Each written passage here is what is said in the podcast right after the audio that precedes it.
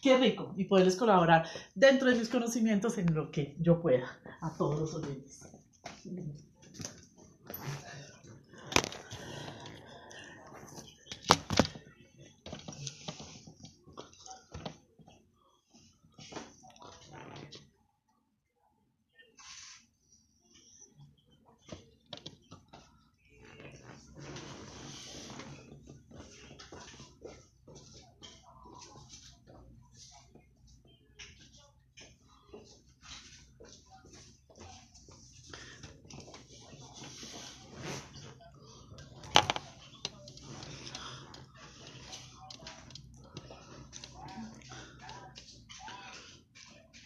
hoje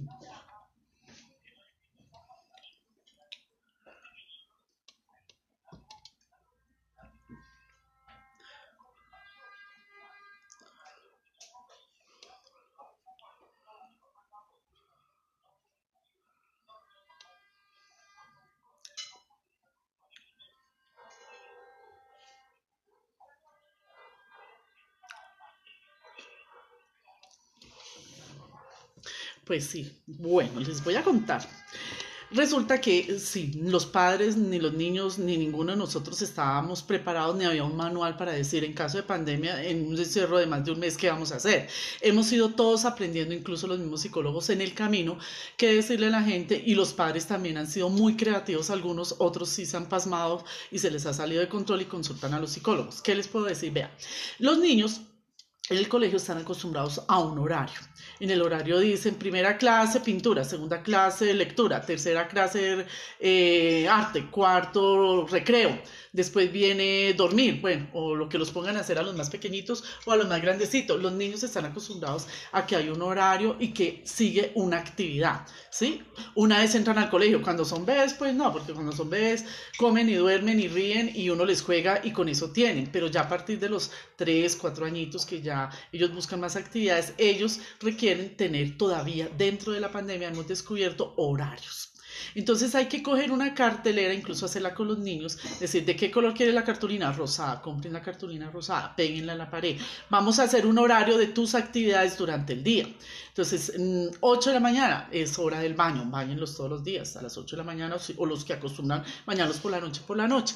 Listo, 9 de la mañana vamos a desayunar. 9 y media, primera actividad, los que estén en telestudio, entonces se le coloca al niño, mira, en este color, si ya leen, eh, pues leen, si no, con este color significa que vas a entrar a telestudio y se acompaña a los niños en la tarea por turno, si el papá trabaja, pues la mamá, eh, si no, pues se le deja en la actividad con otro adulto mayor, si no hay un adulto y los dos están trabajando, ya entonces al niño hay que enseñarle que va a estar tiempitos solos, que sea creativos, que ya si algo se le sale de control, pregúntele al papá, porque estamos muy acostumbrados en la época moderna a que todo le solucionamos a los niños, entonces hay que darle, dejarles que solucionen pequeños problemas. Bueno, vamos con el horario. Entonces los niños ya en las horas de la tarde, listo, ya terminaste el estudio, es hora de jugar. Entonces nosotros como adultos le damos a elegir cuatro juegos. En esa hora de jugar, ¿qué quieres jugar?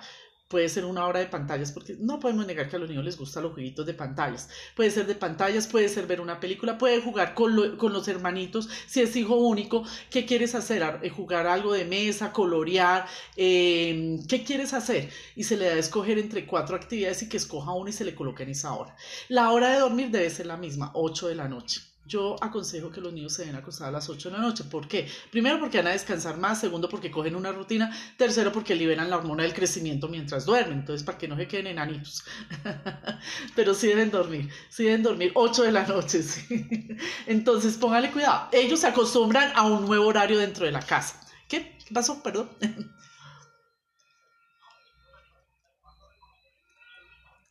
Eh, ah, sí, muy buena pregunta. No, los niños eh, deben dormir entre 9 horas, 8, 9 horas, hasta 10 horas. Entre más pequeñitos, más duermen. Si ustedes se dan cuenta, un bebé en un año triplica su tamaño porque se libera, en realidad es verdad, se libera la hormona de crecimiento. Los niños pequeños deben dormir muy bien deben dormir bastante y además que ellos durante el día queman muchísima energía, ellos no se están quietos. Hoy tuve unos pacientes, una pareja que ellos ahora la cuarentena los cogió con los suegros y con los cuñados en un apartamento pequeño, están durmiendo con dos niños pequeñitos de año y medio y tres años y medio y ellos en una sola alcoba. El señor trabaja en la otra alcoba y el resto están todos hacinados pero fueron muy creativos. Ellos pues compraron un trampolín, un si le trampolín pequeñito y los ponen a saltar ahí. Entonces imagínate la cantidad de energía que, que queman ahí. De esos saltarines, trampolines lo pusieron en una de las alcobas y son pequeñitos y con toda la seguridad y todo, ellos los niños brincan y brincan y tú sabes lo que es un saltarín, ¿no? Lo tira uno, lo, hace caer, vuelve y sube, entonces los niños queman mucha energía ahí. Entonces por eso digo, los papás también están siendo muy creativos, les tocó reinventarse. Los más esto, pues que tienen su casa grande y tienen patio, pues lo sacan al patio, pero la mayoría de gente vive en apartamentos y hay que tener en cuenta esa realidad. Pero ser muy creativos, el horario es chévere, el horario les permite a los niños saber qué sigue ahora y ellos se acostumbran, ah, no mami, ya es hora del almuerzo. No, mami, ya es hora de que nos sentemos a jugar o a colorear. Ya es hora de que yo esté con mi hermanito en el cuarto haciendo tal actividad, porque así es en el colegio. Y es más, nosotros los adultos también nos regimos por horarios. Es hora de levantarnos, entramos a tal hora al trabajo, así sea teletrabajo en la oficina, eh, la hora del almuerzo es a tal hora. Nosotros nos regimos por horarios y cuando estamos en la casa se nos olvidó eso. Entonces la gente se desorganizó, se acuesta a 11, 12 de la noche, se levanta tarde, comen a deshoras o comen demasiado, ¿sí? Entonces todas esas cosas no, hay que volvernos a organizar dentro de la misma casa ponernos horarios, ponernos reglas y sobre todo el domingo descansar. El domingo es para no hacer nada, es para hacer locha, porque también está pasando lo contrario. Los domingos la gente sigue en la misma rutina. No, tenemos que diferenciar los días. Hoy es domingo, hoy podemos hacer locha, los niños pueden hacer perecita, dormir hasta más tarde, ¿sí? También eso hay que tenerlo en cuenta. Organizando eso, de verdad que la mente empieza otra vez como a, a, a quietarse, la ansiedad baja un poco, porque sabemos qué sigue ahora. Cambio de actividad, digo yo.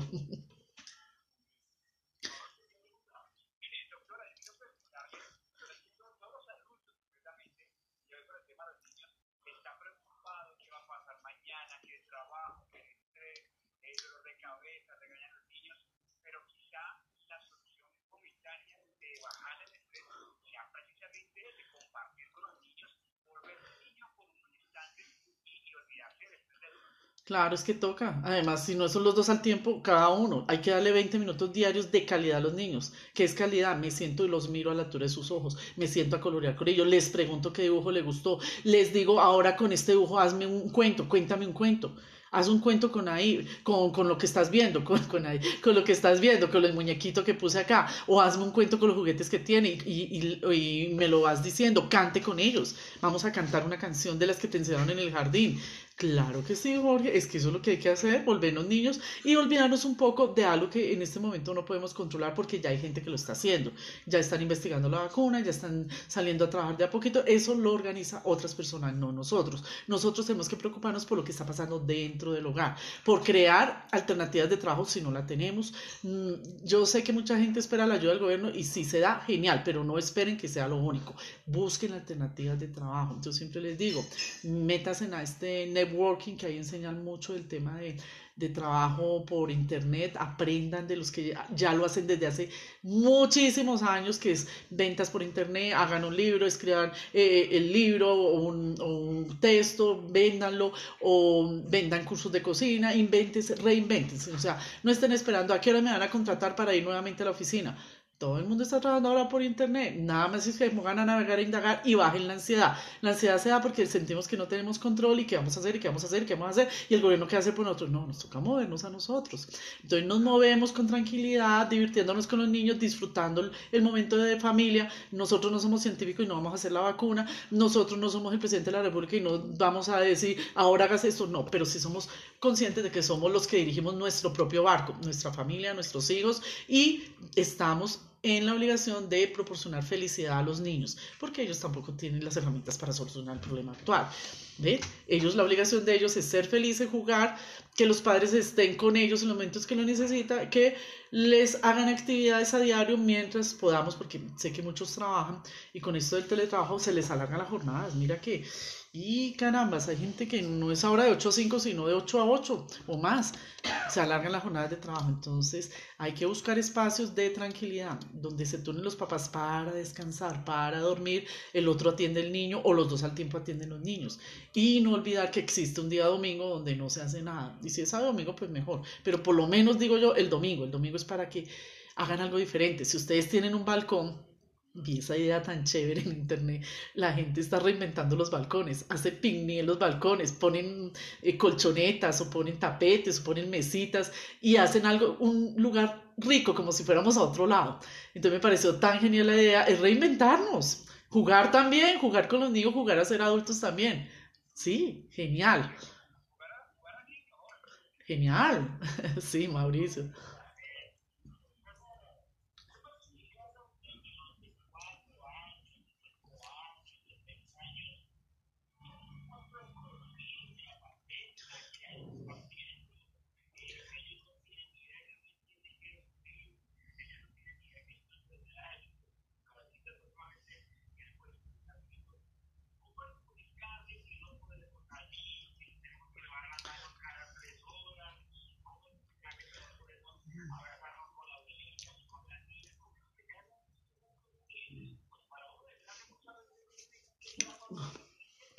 Muy buena pregunta. Además que se están cometiendo unos errores y han pasado unas cosas. Una paciente me consultaba en estos días.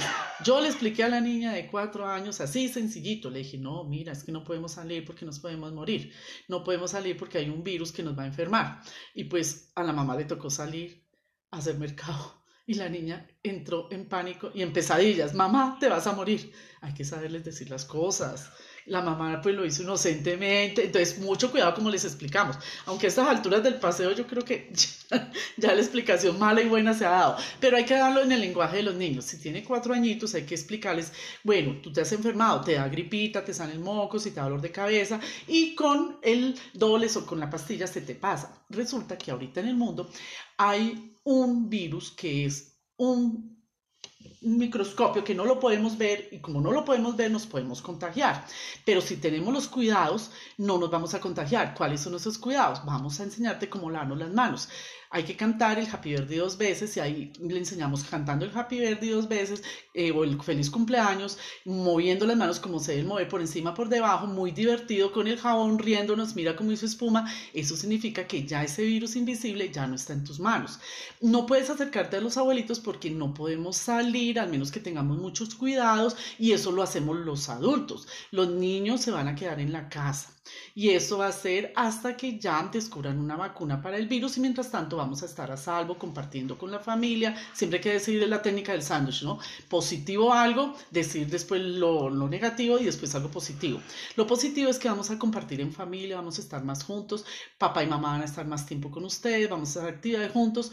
Lo que no podemos hacer es ir donde los abuelitos los vamos a ver por videollamada y cuando ya todo lo del virus pase, los vamos a visitar y cerramos con una técnica a través del sándwich diciendo que lo positivo es que como familia nos vamos a ayudar más y que vamos a estar sanos mientras cumplamos las normas y que solo los adultos, papá y mamá, pueden salir a hacer compras porque tienen los cuidados de usar tapabocas, las manos y demás. Aunque muchos niños de 6, 7 años ya están pues cogiendo como confiancita a las familias y están saliendo como al terreno interno de los conjuntos. ¿Sí? al parquecito interno de los conjuntos, entonces los niños entienden que pueden salir, ven, no se puede, no se debe, y lo están haciendo, entonces salen con el tapaboca, los guantes y todo, pero no sé, yo, yo estoy de acuerdo con Mauricio y Jorge, no se debe porque hay que tener mucha precaución.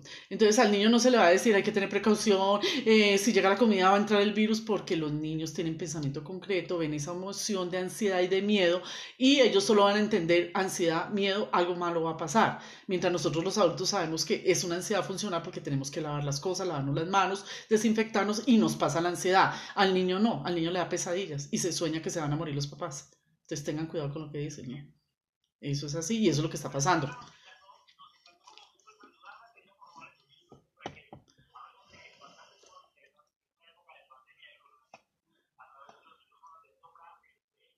Un placer. Ay, un placer para mí como siempre. Cada vez que ustedes me inviten, yo feliz y encantada de poderles colaborar. Gracias por la invitación, Jorge Mauricio.